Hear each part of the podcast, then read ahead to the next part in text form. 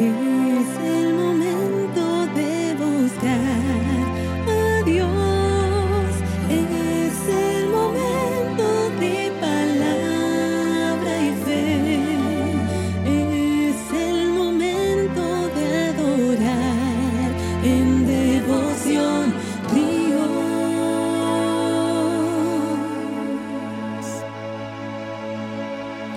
Buenos días. Hoy en el devocional en Efesios capítulo 4, versículo 4 al 6, dice la palabra del Señor, un cuerpo y un espíritu, como también fuisteis llamados en una misma esperanza de vuestra vocación, un Señor, una fe, un bautismo, un Dios y Padre de todos, el cual es sobre todos y por todos y en todos. Y vamos a estudiar esta mañana las verdades unificadoras en la iglesia, verdades unificadoras de la iglesia.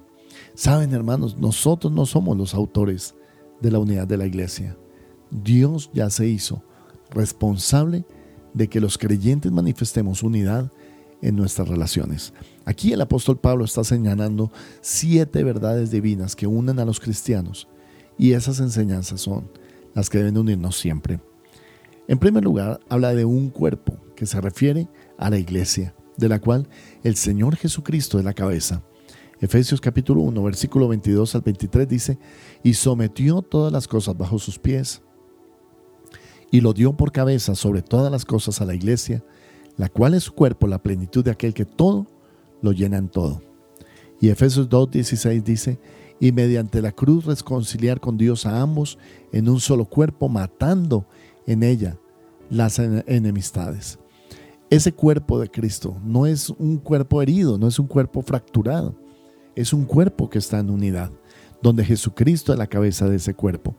Los cristianos estamos unidos como los miembros del cuerpo humano y debemos apoyarnos mutuamente, sentir juntos las penas y alegrías y funcionar como un solo hombre para poder cumplir la voluntad de Dios.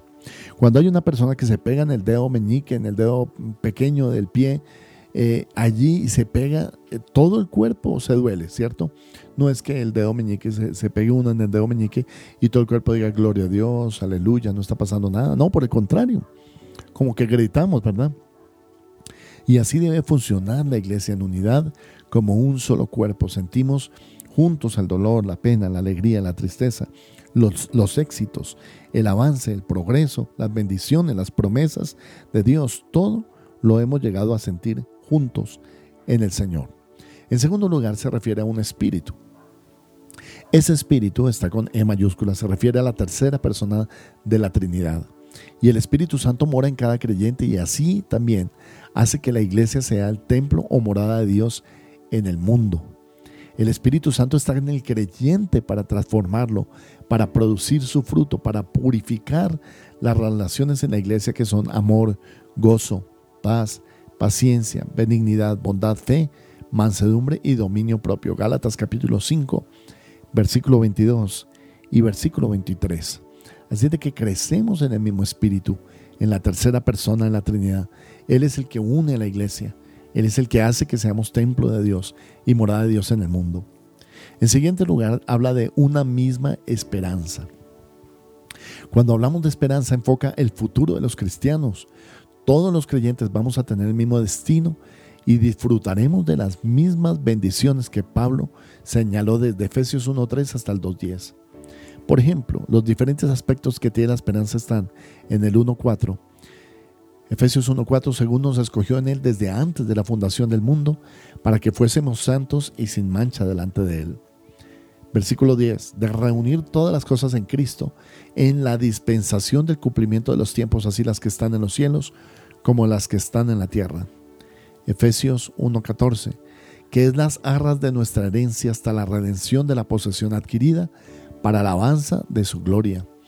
Y Efesios 2:7, para mostrar en los siglos venideros las abundantes riquezas de su gracia en su bondad para con nosotros en Cristo Jesús. En otras palabras, nota el aspecto que tiene de esperanza, de un futuro, de un destino. Nuestras arras están seguros nuestras promesas. También vamos a servir al Señor.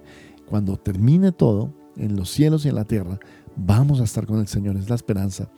También, mi hermano, vamos a tener la redención de la posesión adquirida. Es decir, vamos a completar la obra que Él quería que completáramos.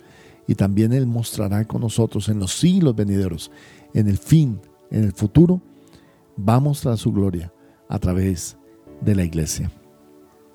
También nos habla de un Señor, es el Señor Jesucristo. Él es la cabeza y tiene el señorío sobre todos los suyos. Así como la, cabeza dirige el cuerpo, así también Cristo está dirigiendo a la iglesia. Sigamos, una fe, es la fe en el sacrificio de Cristo. Los, judíos, los gentiles, todos estábamos bajo la misma culpabilidad, bajo el juicio de Dios, pero teníamos que ser justificados por el mismo medio. Con humildad al acercarte a Dios por la fe, sin reclamar ningún mérito propio o justicia personal, esa puerta que se llama la fe nos lleva a la gracia de Dios. Siguiente, un bautismo se refiere al bautismo por el Espíritu Santo. El apóstol Pablo explica que ese bautismo es la obra que hace esa divina persona al introducirnos y unirnos con el cuerpo de Cristo. Sucede cuando el creyente recibe a Cristo como su Salvador y por el bautismo del Espíritu quedamos unidos al Hijo, a Cristo y a todos los demás cristianos. Y finalmente dice un Dios y un Padre. Así como exaltó al Espíritu, exaltó a Cristo, al Hijo, también exalta al Padre, al Dios verdadero. Por eso, mi hermano, nosotros debemos tener esa unidad de la fe. No tengas otra fe diferente.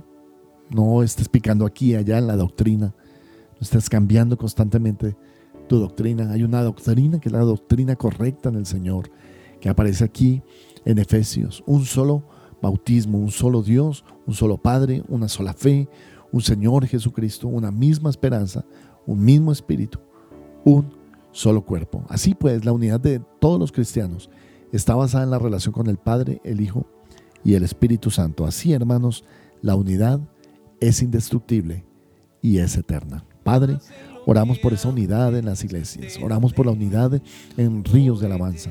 Te pedimos que guardemos el espíritu de unidad en nuestra fe, en nuestro bautismo, en nuestra relación con el Padre y con el Hijo y con el Espíritu Santo. Amén.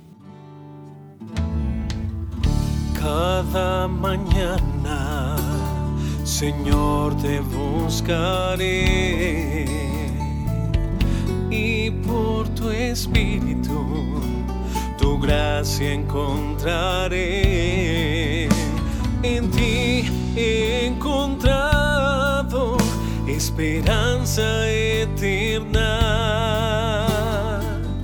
y en tu presencia por siempre estaré.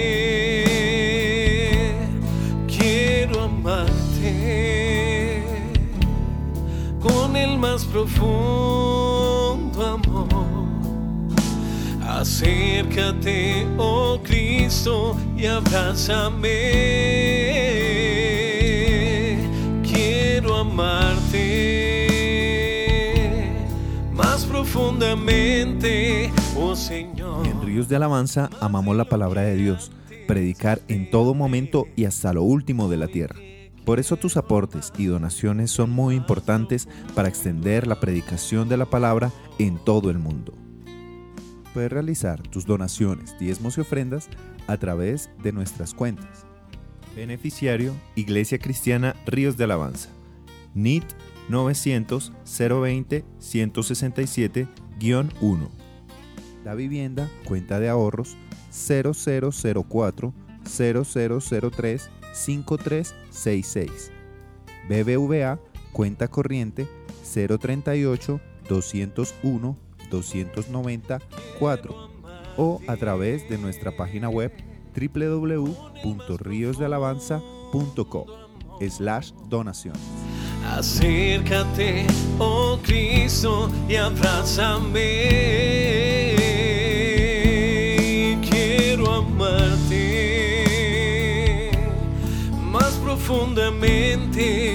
Señor, más de lo que antes te amé. Hoy te quiero amar con el más profundo.